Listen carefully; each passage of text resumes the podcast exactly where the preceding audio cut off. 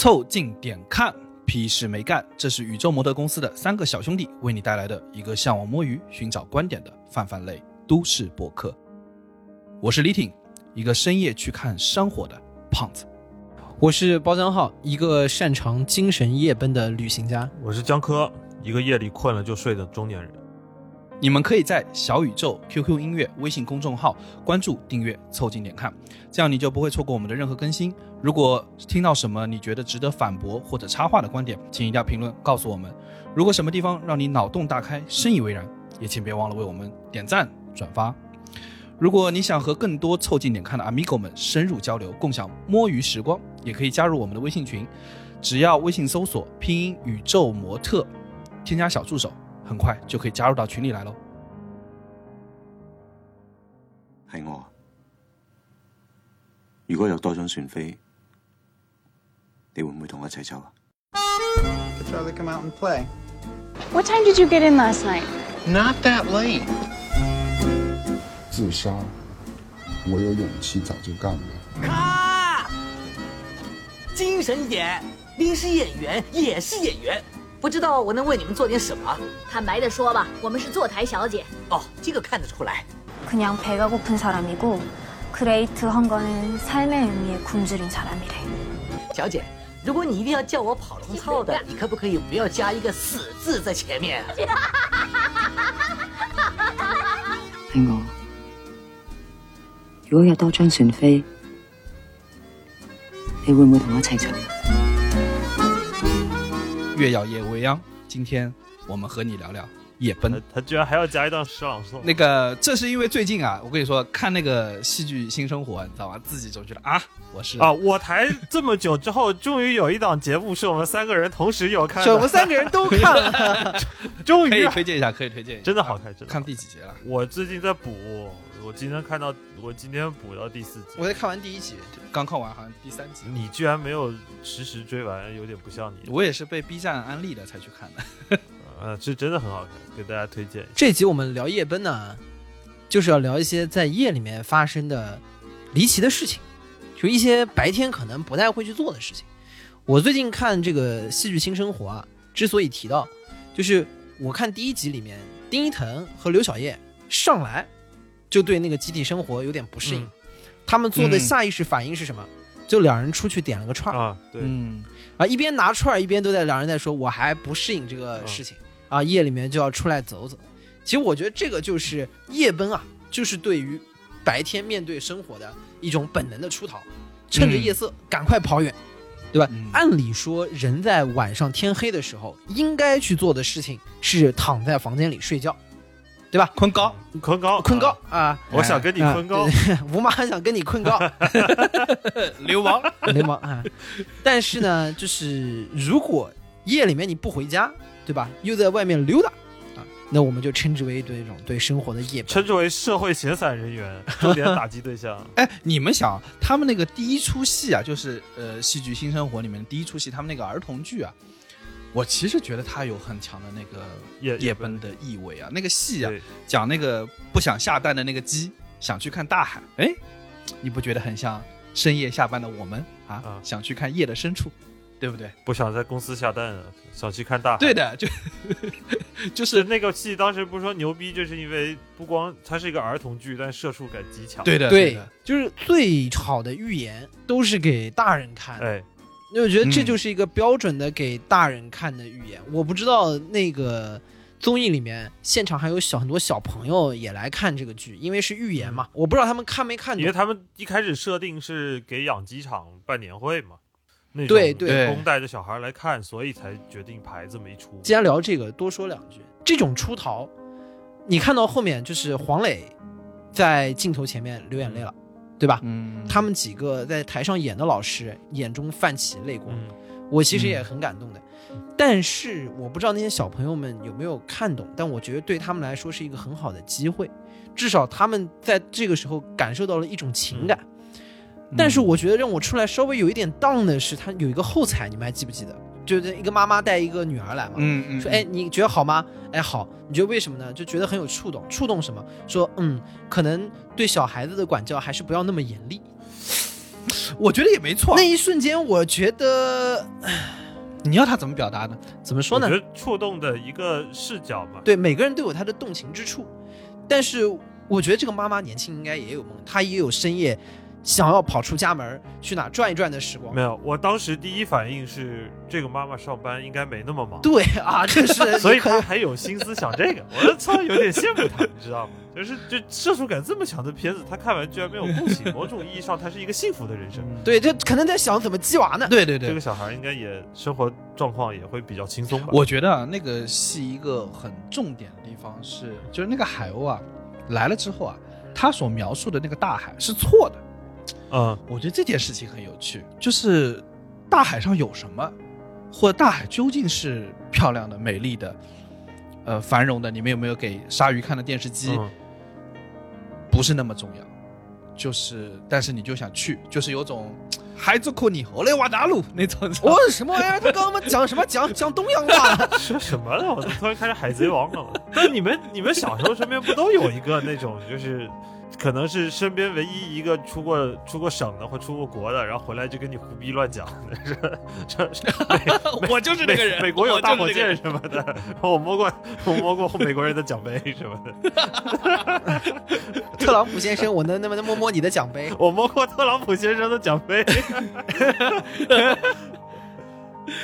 哎，我想起那次就是呃，我们我跟包家浩是不是夜奔过大洋路，对吧？对，那是哪年啊？一三一四还是什么时候？啊，反正跟大家说一下，大洋路啊，它是个特别远的地方，离墨尔本市区特别远，它大概在墨尔本的西面啊对对是一条就是延绵这个南海岸那个呃两百四十三公里的一条巨长的一条公路，在海边，然后是一个我认为啊乏善可陈，却除此之外墨尔本推荐不出任何别的地方的一个著名景点。它唯一的卖点、呃是因为它能开很久的车。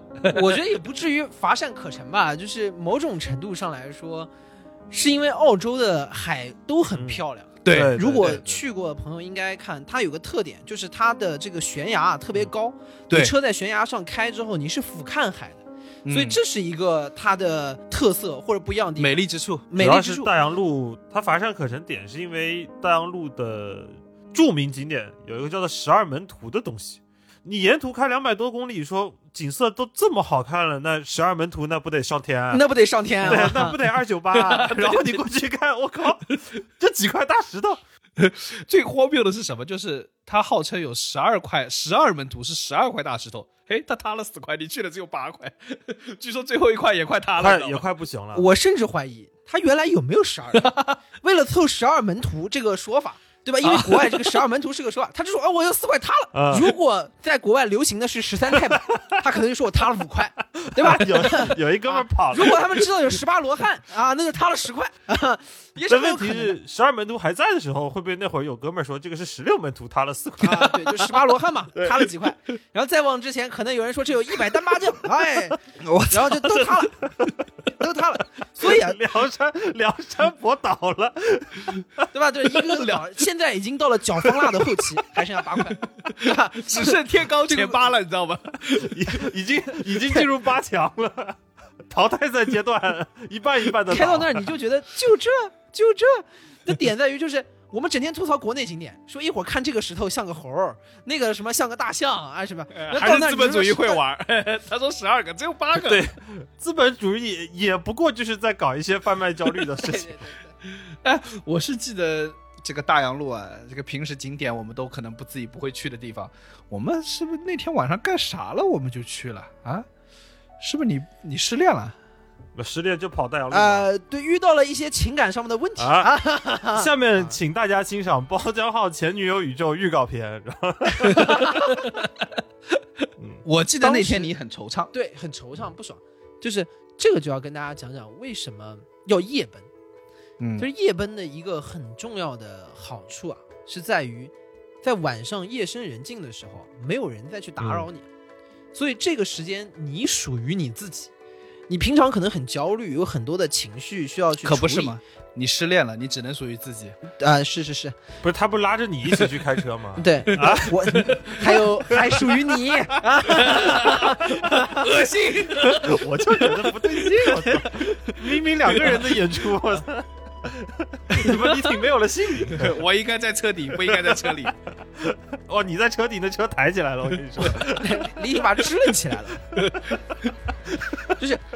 白天你有很多的时候需要去压抑自己的一些情绪，因为你白天会有事情。当时在上学，你得上课，得准备考试，对吧？然后工作了之后也一样。而且重点是白天有个很重要的事情，就是别人都醒着，对吧？别人别人都醒着，就会有的时候微信找你啊，电话找你啊。尤其是工作了以后，大家都会有这种电话 PTSD，就各种时候都会有搞不完的事情在找你。那你感觉好像没有属于自己的时刻，那只有到晚上夜深人静了。所有人都睡了，那你这个时候自己的情绪就得以释放，做一些符合当时那个情绪和基调的事情，对吧？为什么我们会会跑去大洋路？是因为我们有一群朋友在大洋路，他们去大洋路玩了。为什么我没有去呢？当时是可能想留一些时间来处理一下自己情感上的问题，没想到那个情感上的问题很快就被解决掉了，你很快就被拿起来了，当场被拿下，很快就发现出了问题之后就没有问题了，就没有问题，直接给你发了条微信，一味的忍让的感情是没有办法继续的，就结束了。你这个故事，这这个已经到啊，不是一回事儿，串场串场，对，嗯，然后。然后李挺当时我也不记得为啥，反正他也他也没没去。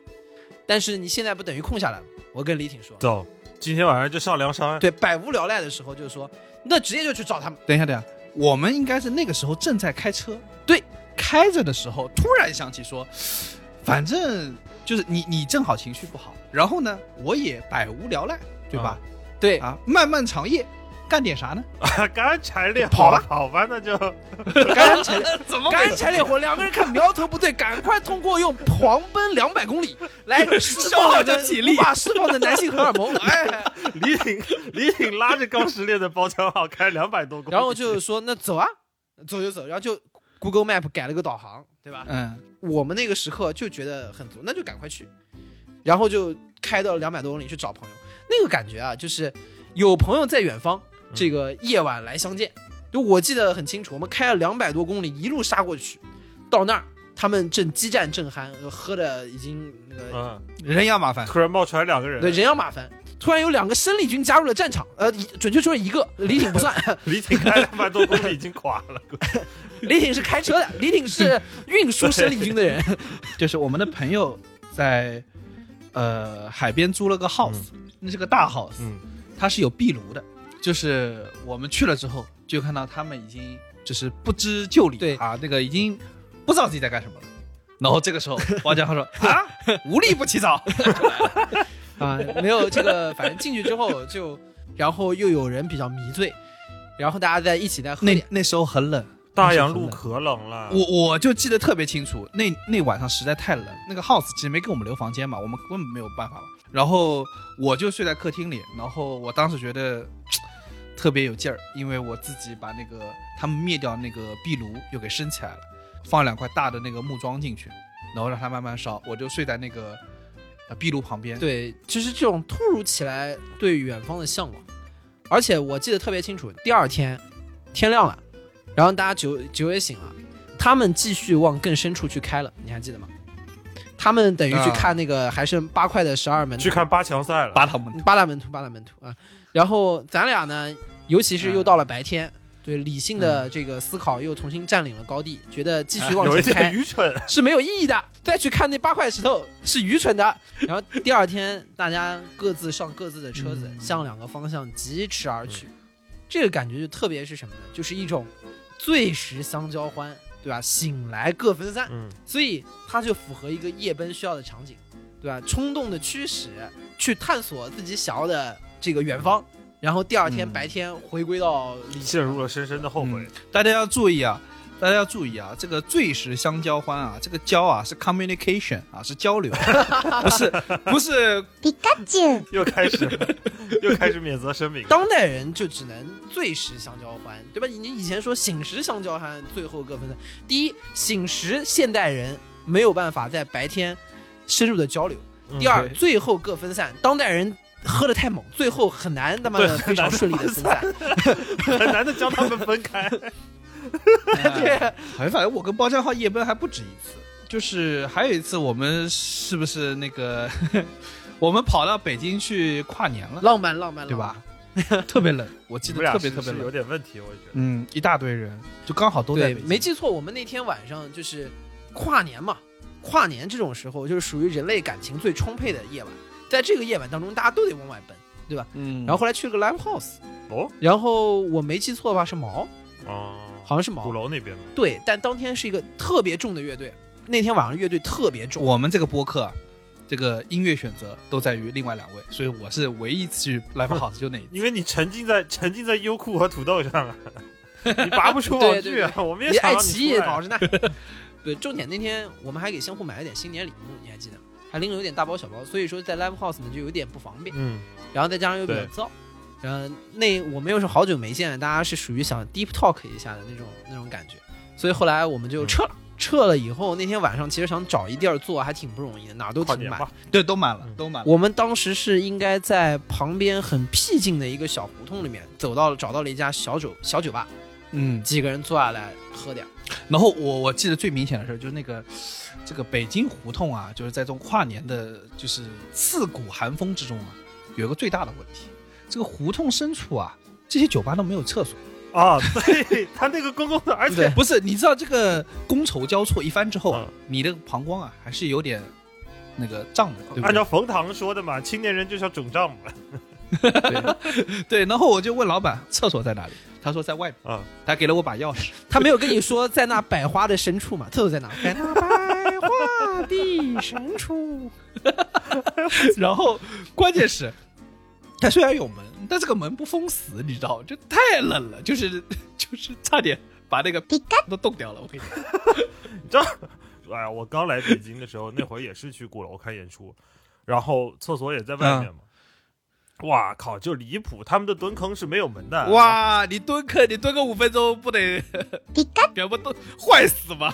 前后左右都是都是平的，然后然后小便的地方在最里头，然后你进去之前要先经过一帮蹲着的人的景仰，你只要伸个手就能跟他 high five 的那种，啊，就就离谱。哦，那你那个地方还有点热的，有一堆人蹲着呢。那你这个进去感觉就是运动员上场，对，像那个 NBA 球员通道一样，说什么五号包浆号现在上场，然后然后然后这个进来先跟所有人击掌，一路击掌，新的球员抵达了战场。不是你，你这地儿，你这地儿都没法夜奔夜里去，你这夜里去，妈的一屁股坐下，指不定坐什么。什么东西？就是就是一坐下来说的，然后底下一哥们儿头说有人哟哎 我一个南方，我那几个南方来北京巡演的那些朋友，基本上在北京站的时候，他们演出是不会上厕所的，憋死了也不上。我今天就是在这憋死，也不用你们北京的厕所。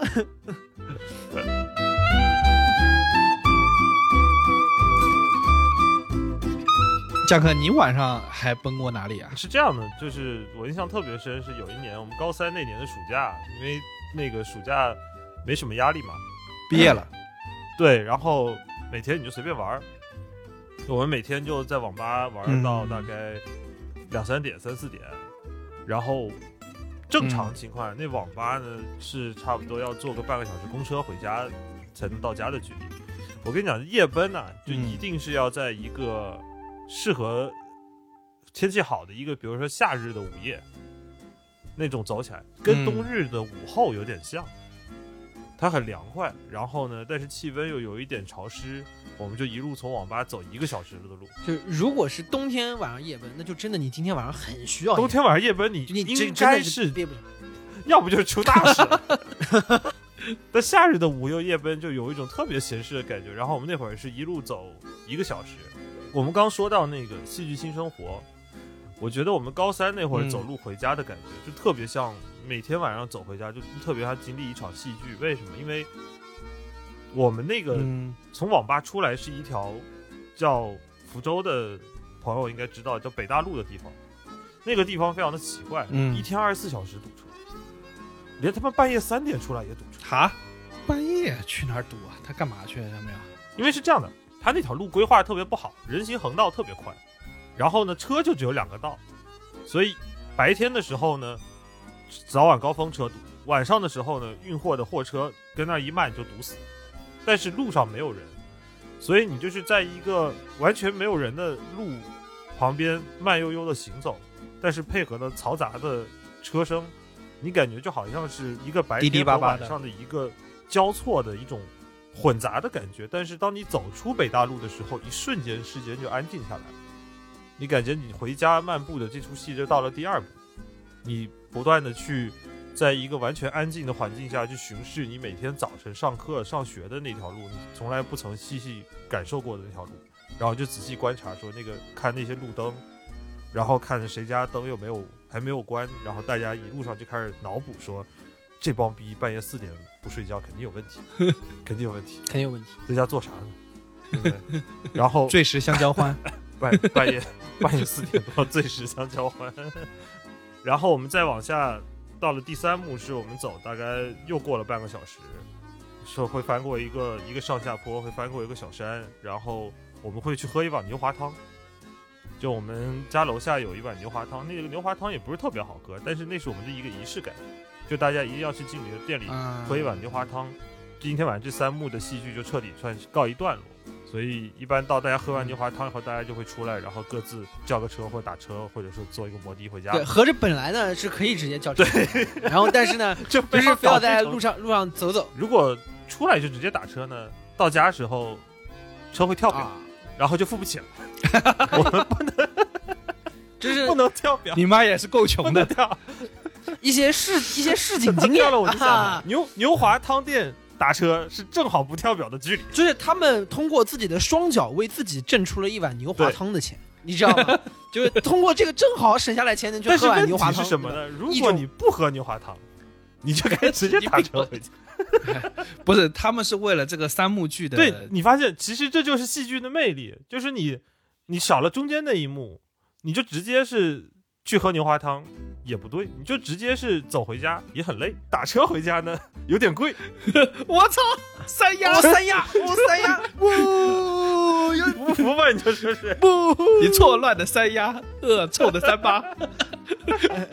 服不服吧？你就说你这个啊，和那个和包浆浩喝醉酒之后那个深夜醉酒鸭双黄线哎有异曲同工之妙。对，我们在第二幕的时候，经常走着走着，发现今天晚上真的是一辆车都没有的时候，我们会走到马路中间去的，而且是在马路中间啊这样大摇大摆的在那走的，被后面的一辆车按大喇叭说找死啊，然后 赶紧不好意思，不好意思，不好意思，不好意思，装逼了，装逼了，装逼了。跟他对骂。不 是不是，他们人多。晚晚上的都是面包车，会下来会下来面包车，来一辆面包车，一打开下来二十个面包人，我惹不起惹不起，在里面他们晚上也上班关班键是去去咬我那朋友拿刀也也得花点时间，等不到了，等不到了，我只能跟司机说，司机师傅，你要不再踩一踩油门，让让救护车送我回家吧。其实为什么大家晚上都跑出来夜奔啊？刚刚说了，大家都很多夜晚冲出去的这种经历，其实主要是白天啊，我们的生活被占得太满，因为人是有社会性这个属性在的。就是别人在找你的时候，其实从不管是专业的角度还是礼貌的角度，你都应该给予相应的回应和沟通。所以说，很多的时候，你白天跟这个聊完，跟那个聊完，可能是上学，可能是工作，结束了一圈之后，发现，哎，我跟这么多人沟通完之后，好像我不知道我自己去哪儿了，我都是跟别人在连接。只有到夜晚的时候，呃正常人都去睡了，我们这些不正常的人，自己的人格出现了，就是你只有把社会性的人格降下去，你自己的人格才能升上来。这个时候，你就可以干点自己想干的，事情。就是我在那个行走的过程中，就是有这种非常明显的感觉，就是那个自我慢慢的升起来了，是一个没有借助酒精，没有借助任何的外力，就从人行道走到了双黄线。哎。走着走着走着，然后对，然后车一撞完，自我彻底飘走，就。对。我我还有一次夜奔，就可能你们之前不知道，我有一次晚上在图书馆，呃，应该学到还挺晚的，就是学到这个十一十一二点这种，然后就是反正这样的夜晚对你来说也不是很多。啊。啊，就学的很烦躁，学的烦躁了之后就想说夜慢慢深了，那突如其来你就很想逃离这个图书馆，然后我跟我室友两人一起跑去了 Mornington，说妈要不要去泡个温泉？那也有点远的，那不比大洋路近多少啊？对，对，然后就说还还开嘛，还开嘛。后来看了一下，好像还是有开的，然后我们就跑过去了，可能没没那么晚，估计。呃，我以为十一二点，其实也只学到九十点钟吧，大概 就已经顶不住，已经已经撑不住了。对自己有这些不切实际的幻想，觉得自己学到十二点了，开车出去发现网高峰的，还堵在路上呢。对，自己在图书馆，自己在图书馆白自我感动了一天。可以了，我操！今天在这假装摸了一天了嘛，然后。就就跑就跑出去了，就是你突然很想逃离，然后在这个时候你又觉得也没什么人在这个时候再会找我了，然后一路开开到 Mornington，其实挺远的。开到那儿之后，然后进去，哎，发现第一晚上跟我们一样的神经病还有不少，都是刚下班，都是刚下班，扯条 浴巾，跑到 Mornington 有个温泉啊，它最上面最上面有一个在山顶的这种池子，就是你一路往上爬，爬到顶上有个温泉池，这个温泉池你可以泡在池里面俯瞰。整个墨尔本往下看，哎，有一种感觉，抽离在原始的温泉当中去俯瞰文明的这种感觉，哎，有一种强烈的冷静，而且尤其是什么呢？尤其是你在光着的时候啊，有一种原始在凝视文明的感觉。我不知道为什么，我想给你你这出故事取一个名字叫《包狼夜奔》，然后这时候旁边有个人问啊，包狼。你你弹的墨尔本，我想听听，好恶心啊！然后就是你那个顶上那个池子啊，是人最满的，一群人泡里面，哎，都觉得大家一起光着 泡着，看着远远的墨尔本，哎，不错嘛。然后呢，这是正的墨尔本，然后旁边那说这是正的，怎么是？然后，然后门外进来了一个浑身都是纹身的大哥，然后，然后两个人躲到池子边。包亮说：“你请，你请，你请，谢谢，您的，您的，您的。”哎呀，开玩笑的，谁说这是我的墨尔本？是你的，你的。然后挤到池子边上去了。谢帝的歌里面唱的有一首说：“这个时候觉得哪个才是我，他妈白天的都不是我，这个时候才是我，好吗？” 我我也有一次，我跟你说，这个你这种突然的。夜奔呐，我有一次，二零二零年疫情爆发之前，大半夜去蓝山看珊瑚。嗯，嚯，蓝山就是悉尼那个，呃，也是乏善可陈的著名景点啊。然后对标墨尔本的大峡谷，这是悉尼的乏善可陈。对对对对，就是你想一个一个景点让李挺想去的原因，是因为这个景点着了。你说这个景点没着的时候有多乏善可陈？那火不会他妈就是你放的吧？你是觉得这个蓝山太乏善可陈了？哎，我夜里面给你来把火，给你烧成叫蓝山烧成红山。你这个我跟你说，这个这个锅我背不起来。这个澳大利亚是很容易那个 bushfire。澳大利亚的山火特别著名的就是西边的那一片嘛，莱山那一整片嘛，每年都得烧烧那么几趟。关键去年还特别严重，大家如果有印象的话，其实会。会想起去年在疫情开头前最严重的事情，澳大利亚的山火，澳大利亚的这场山火，然后，呃，反正烧了大概五六千栋建筑，然后最神奇的就有一个统计说，算上昆虫的话，大概烧死了十亿只生物，你知道吗？然后有六万多只考拉被迫下树，你知道吗？你像考拉本来在那个树上待着，然后家里着了，一辈子就换两，家快行行，老公只能下家里只能下楼了。哦，这个故事就就很厉害。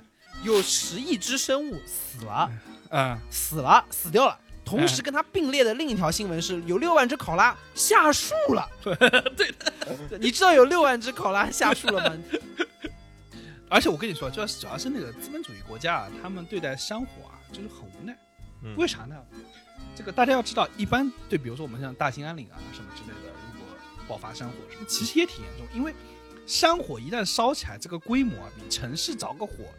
的确要大太多，就是人在里面非常渺小，杯水车薪。对对对对，对对，干不了什么事情。更何况资本主义国家讲究成本，平时是根本养不了那么多消防员。嗯，所以说，当那个山火爆发的时候，就会有很多志愿消防员，嗯你知道吗？特别神奇，就是我有朋友在德勤上班，他说他老板白天在德勤上班啊，做审计、做会计，然后下了班之后救火去了，然后穿上衣服就去就去救火了，你知道吗？啊，厉害吧？然后还有那个澳洲前总理那个 Tony Abbott，他也是白天啊在当议员，对吧？这个下班了人人去救火这，人为了不收上班的工作邮件，能这么拼啊？这也是一种夜奔。对，这玩意儿在中国，这玩意儿在中国肯定干不了，对吧？中国只能搞专职的。你说来一个这种兼职的，江科白天是大厂员工，晚上说兼职消防员，不好意思，在加班，这还没还没到点儿，这个打电话，喂，那边烧起来了，不不好意思，这个我会还没结束。我家有一个马蜂窝，然后你等一下，我这边还有一个事情，去拼一下优先级。你让马蜂去跟跟我需求拼个优先级好了。而且去年澳大利亚的山火其实已经到了一个大大型灾难的问题了，所以对对对，已经不可控它制其实就是一个人民对抗自然灾害的一个自我组织和自我防御了。对，对对对对对，就那个火大到什么程度？就是反正去年只有我还在悉尼了嘛，然后我跟你说，就是悉尼大概有一个月的时间，这个天白天红的。对，红的。我们我我在澳洲的时候有一年也空气里是那个烧焦的那个什么，就感觉大家放了放了一晚上烟花，那个那个烧焦的味道。新西兰都被这个山火给熏红了，嗯，然后我们就因为那个山火已经包围悉尼了嘛，然后我们就下了个 A P P 啊，就万一山火烧到屁股根儿了，我们就赶紧跑。你也打算从树上下来是吗？你跟考拉是有点像的，但确实是的。然后，然后突然发现，哎，这火啊烧到蓝山了。就一般你说有山火的地方，你也不大敢去。但是呢，烧到蓝山了，我有个朋友脑子不大好，他说，哎，我看到烧到蓝山了，蓝山有那个观景台的，我们要不要去看山火？然后我说，好、走。大概晚上十一点钟开的车，还让你上去啊？上去晚晚上谁谁在蓝山拦着你？蓝山晚上又不上班，对不对？完全空的。然后我们就开了大概两小时车吧。我路上一直在想，哇，这个山得烧成什么样子啊？就是火势漫天，把那个黑夜照成白昼，火星四溅，大树被被火已经烧得飞腾在空中啊，冒出火星那种。但后来去了之后发现，嗯，也没有烧成那个样子。就是在那当地捡了一个打火机，然后回来了。没没没没没，还是看到火，还是看到火。就是蓝山没有漫天的火，呃，它的火是这样的，就是你真的到那个蓝山的山顶之后，你看到的是一条延绵无限的火线，啊，就是它从山崖下面，然后一直是穿到天边，很远很远，因为整个天是黑的嘛，黑的完全看不见任何东西，你分不清这有山还那有山都看不见，但是你就能看到一条线很粗的一条火线。所以说我猜啊，就是那次包家浩也跟我普及了一个知识啊，就是防火沟吧，就是对防火沟，它可能是先烧了，就是防止这个火再从一边烧到另外一边，嗯，然后所以说形成一条蔓延无边的火线。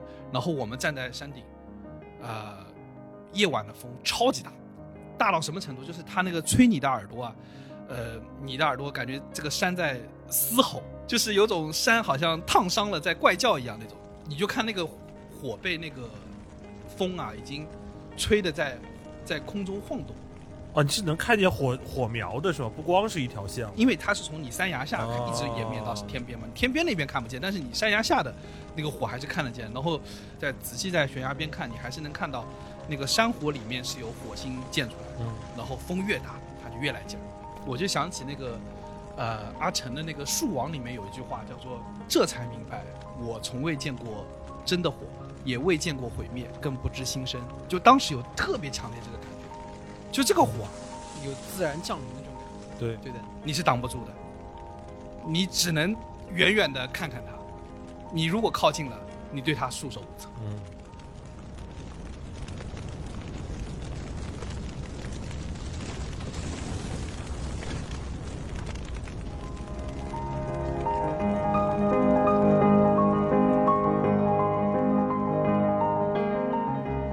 就跟包家浩说的一样，这种莫名其妙的呃想法会被付诸于实践。对吧？所以说你们没感觉到吗？那个晚上他这种莫名其妙的事儿啊，本来就特别容易发生。我举个例子啊，呃，我还记得五六年前我还在墨尔本的时候，有个新闻特别神秘，说呃那个墨尔本大学里面啊有几个呃池塘，然后有喷泉，很漂亮的，就每天啪往外冒水。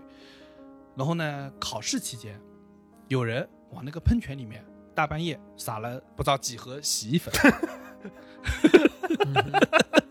然后第二泡泡浴呢？第二天就那个墨尔本大学就扑通扑通扑出来了，满地都是泡沫，非常的梦幻，你知道吗？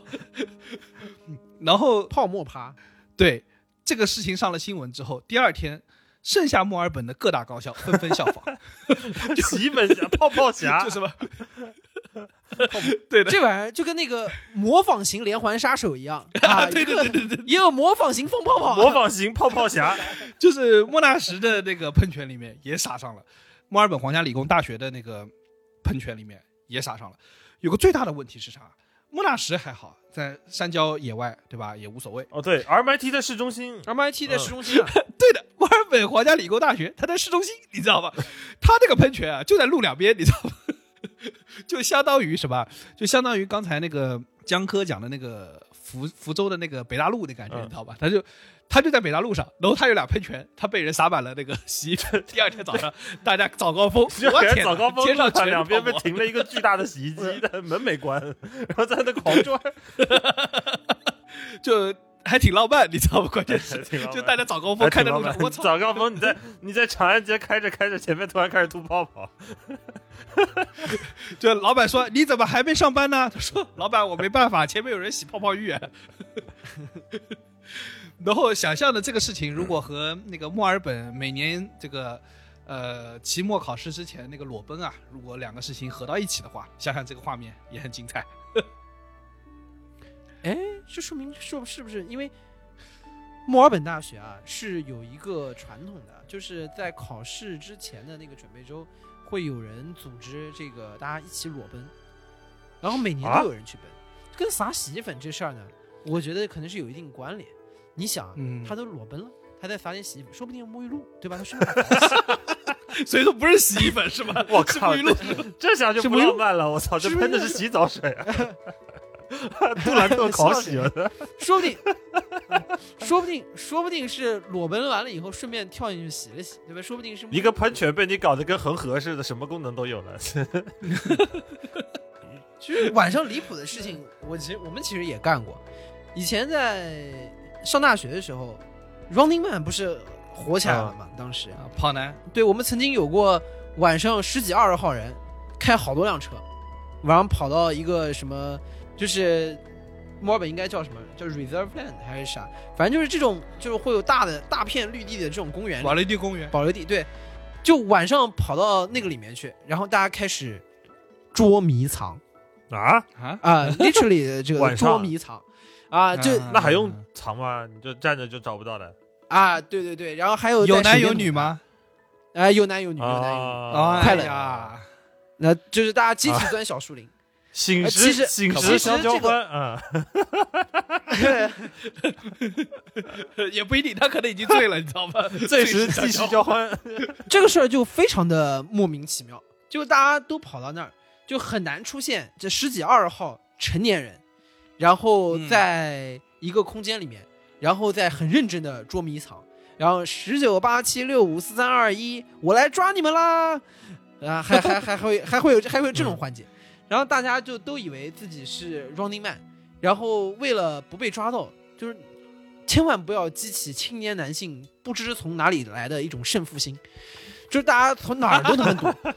然后那个树我估计能有四五米高，妈直往上爬，就就是晚上你这个人找不到，那个手电筒往天上打，哎，突然发现树上有一人，树上七个猴，地上一个猴，怎么到底几个猴？就就有人就正儿八经在哪儿。我的妈呀！你的第一反应是怎么上去的？他在树上也也有点害怕，他也不知道自己怎么上去，也在想这个问题。但是我他就是唯一的想法就是他想办法下来，就那就只能放一场山火让他下来。就是他在想怎怎么下去，然后回回过头来看，我们还看到一些以前那个时候捉迷藏拍的那个照片，你以为你是 Running Man，回头拍出来照片全二百五，对，不知所以，对吧？所以啊，我其实觉得夜奔夜里面大家跑出去干这种离谱的事情，某种程度上是夜色是一种掩护，嗯，对，对吧？有很多的，不管是真情流露也好，还是胡逼叨叨也好，迷迷惑行为也好，迷惑行为也好，就是它都是说夜色啊，一旦降临，大家相互之间的轮廓啊就模糊了，细节就被隐藏了。这个时候你也看不到他，他也看不到你，好像你做的事情啊，就不是你自己做的事情一样啊，就是它某种程度上像是一种免责声明。天亮了之后，哎，大家又都是正经人，啊、感觉是个渣男语录，你知道吗？你就说的。哎，天亮了之后，就好像没有干过啊，就这事儿没有发生，对吧？渣男。所以说，小包的前女友宇宙 预告片到此结束。很多的很多的夜奔，非常的莫名其妙。其实本质，我觉得还是夜晚是有一种底色，这个底色就是你的一个掩护，模糊起来了之后，就有了一种掩护。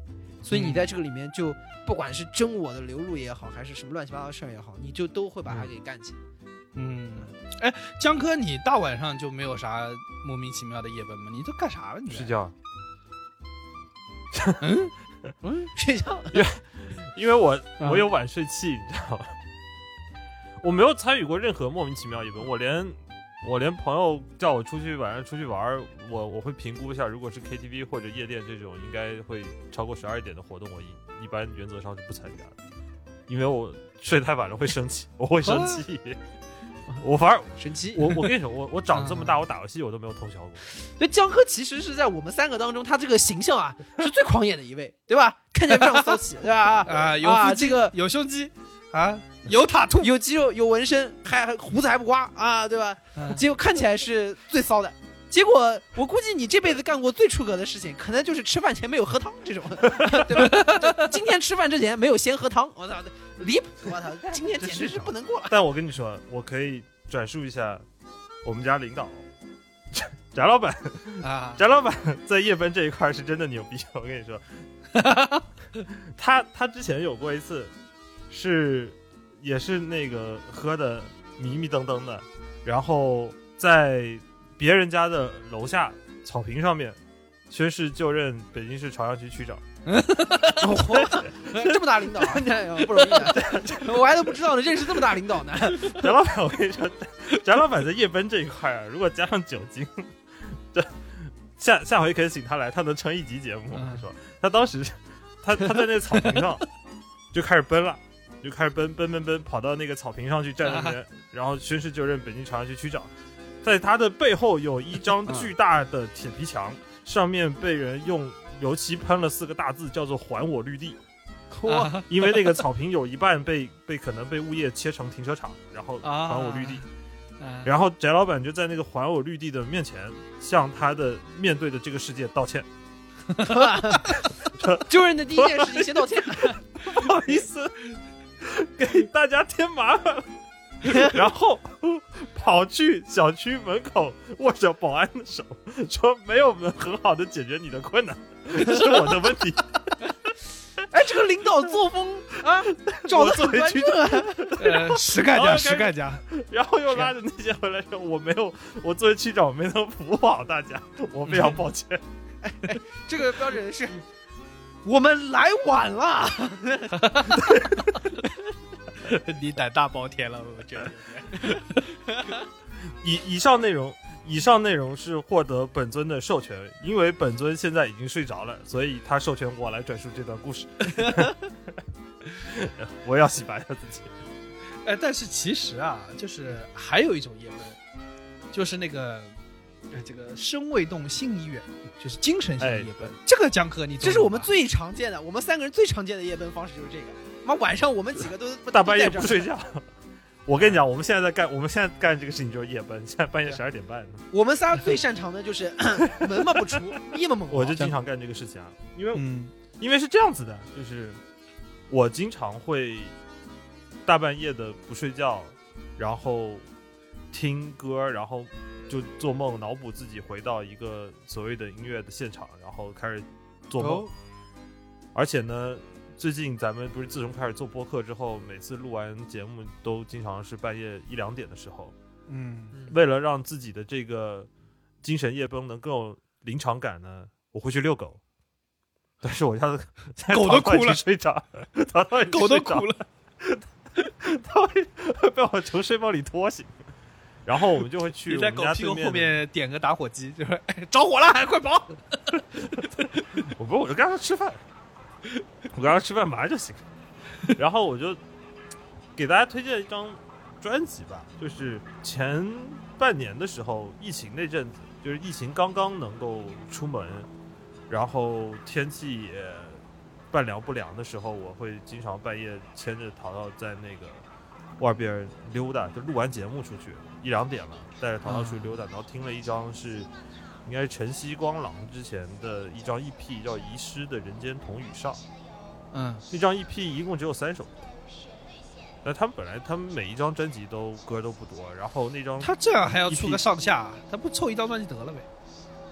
他们出歌慢，你知道他下那三首歌跟上隔了两年半，你就知道。他说上的意思就要告诉你可能有下，但不保证。对，每年年底我都感觉应该是不保证了今年。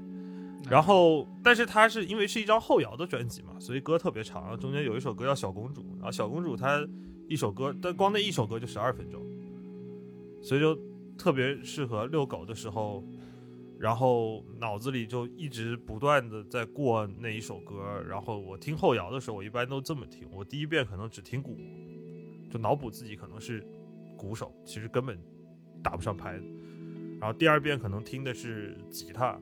然后第三遍的时候听的是，比如说贝斯啊或者其他这些配器，然后慢慢慢慢你就沉浸到了那个乐队的感受里头去。以后呢，到了第四遍、第五遍开始就会不断的开始脑补故事，因为它《小公主》这首歌，如果大家可以去听它整首歌，我没记错的话，应该是只有一段旋律，只是用不同的配器不断，一开始是简单的吉他声音，后面吉他变成失真，然后有。重的鼓进来的一直都是那个旋律，一个段不断循环的旋律就特别适合夜奔，然后又是半夜的时候，你抬头看，天上只有月光，月光洒在淘淘的屁股上面，然后你就盯着白桃屁股，一个白桃，对，一个白桃，它是一个赤柴，但是月光洒在它屁股上的白毛以后呢，你盯着它，你就觉得。就是一个银色的，就在月光下面奔跑的小鹿，还是什么的，就不断的有好多这种奇怪的幻想会从你脑子里浮现，加上了 BGM，就是对日常的生活，坐在房间之中都可以变换出最奇幻的场景和幻想。我觉得这个就是听音乐的好处。嗯，然后不用人谁给你画面，你自己就有画面。是，而且。你就在那不断的想啊想啊想，一转眼可能就已经，可能一点半才出得去，才出去的，然后一转眼一看三点多了，你刚回过神来，对我没累，淘淘就在那儿用一张呼哧咔嚓大眼睛瞪着你说：“你妈逼的，怎么还不回去？”就是过了大概三四点之后，就不是江科拖着狗了，是狗拖着江科。他说：“我操，我要回去睡觉。”其实说。这种不出门的，我们叫精神夜奔吧，对吧？精神上的夜奔，我其实也也有，就是夜里面通宵看书。当然，这个通宵看书，你们也都懂我的，肯定不是为了考试，也不是为了学习啊。考试你看不过，你你撑不过晚高峰的。啊，按小时候的话说，你看的是小人书啊，对，看的是闲书，对吧？小人说又看闲书了。对，我其实有一些夜里面突然打开看书的这样的一个经历，它也会很快把你带到一个远方去。晚上特别适合去看那种中短篇的这个小说，或者说一夜能读完的。其实原因就是我们刚刚讲的，没有人打扰你，手机不会响。这个时候你的时间只属于你，而你想把这个时间灌注到这个书里面的时候，你就在没有人打扰的情况下，可以去一趟很远的地方。我记得特别清楚的，就是我特别喜欢王小波，不记得之前有没有讲过。我看王小波的黄金时代，就是在一个挺晚的时间，在一个午夜。我大概在高中的时候尝试看过王小波，但是并没有看进去。后来在大学有一天的晚上，把它拿出来开始翻，嗯，然后突然之间感到，就是说看懂了这个里面的内容。除了刺激以外，当然刺激可能是打开它的第一原因，对吧？呵呵，主要是看小和尚。哎，这个看看这个小和尚到哪了？哎，谈谈了恋爱之后再看小和尚，看懂了。对对，看懂了。对，就是一次打。但是后来就是你一瞬间好像觉得，哎，你明白王小波在说一些什么了？你明白这个这个书里面他具体想去表达的，至少你认为的内容吧？你大概看进去，这原来不是一本黄书啊！对，你就一路的往下看，一路的往下看，然后看到最后，已经到后半夜了，就是深夜，到深夜了，就差不多你午夜打开，到后半夜看完，在这个时候你看完这个最后一句，我记得特别清楚，最后一句是陈庆阳告诉我这件事以后，火车就开走了，以后。我再也没有见过他，句号。嗯，然后这个时候已经到深夜，你的感觉就是王小波的文风。我记得有一期在《锵锵》里面，扎建英老师评评价叫做他是一个文风非常清凉的人，我觉得很贴切。嗯，我觉得他没有到刻薄，但是他又很让人觉得清澈精准，所以我觉得这种感觉就像一阵清凉的风吹过来的这种感觉，也就是一阵。你读完这样的一本小说之后，你感到一个从脑门上透过的一股清凉，然后我如果没记错，那是一个可能初夏的晚上，然后感到在这个初夏的夜中，感到一次自己的畅快。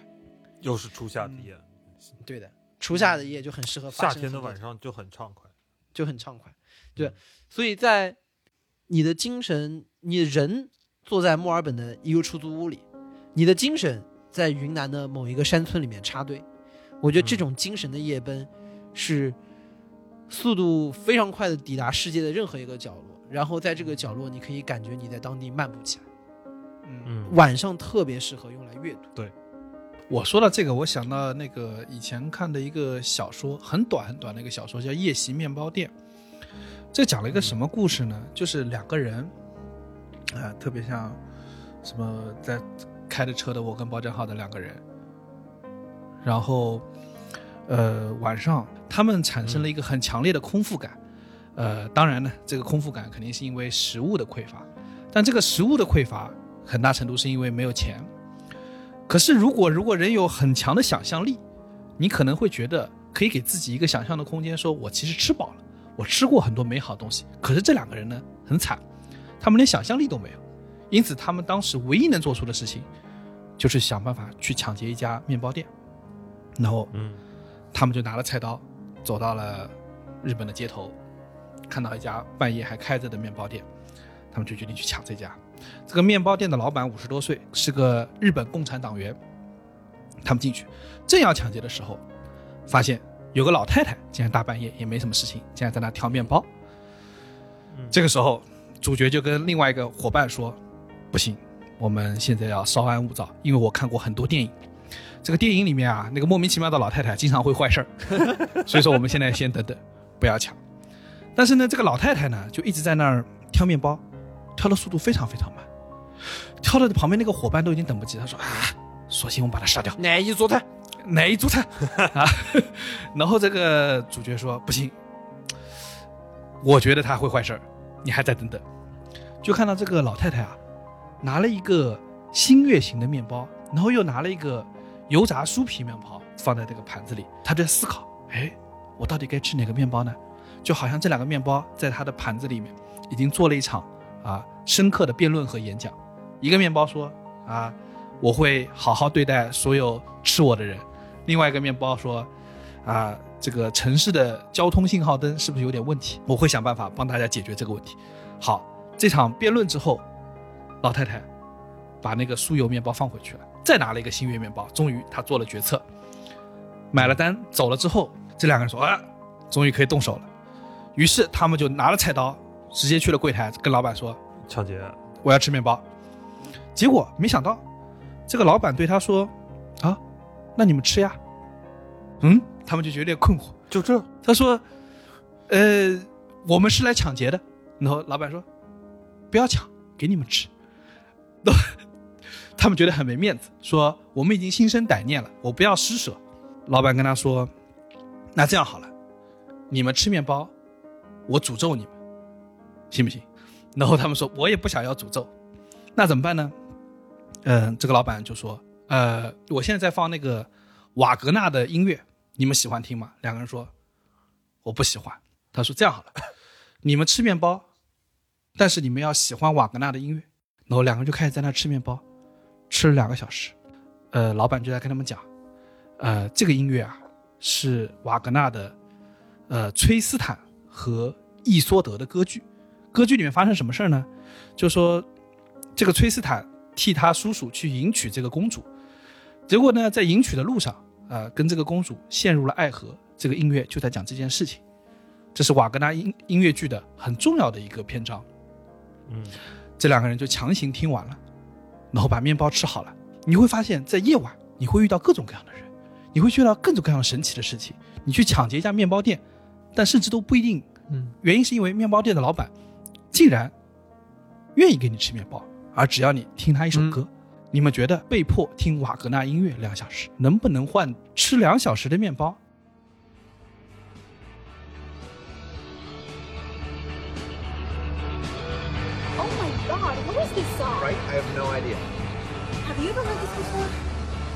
Never. Patrick, we've got to go through the tunnel. Sam, it's. Patrick, it's the perfect song! No. Mama Patrick says no. Patrick, it's Sam. It's Sam speaking to you. I'm begging you to I can see. What is she doing? Uh, don't worry, she does it all the time. Turn it up! Got it, Your Highness. 以上就是本期凑近点看的全部内容，感谢收听。更多需要你凑近点看的内容，你可以在微博搜索“宇宙模特公司 UMC”，宇宙模特公司 UMC，微信搜索“凑近点看”，关注我们的公众号，你可能在未来看到更多神秘的内容。除了小宇宙，你在 QQ 音乐、网易云音乐、Apple Podcasts、Spotify、喜马拉雅搜索“凑近点看”也都可以找到我们。欢迎你给我们留言投稿，当然，我们也不一定采用。以上。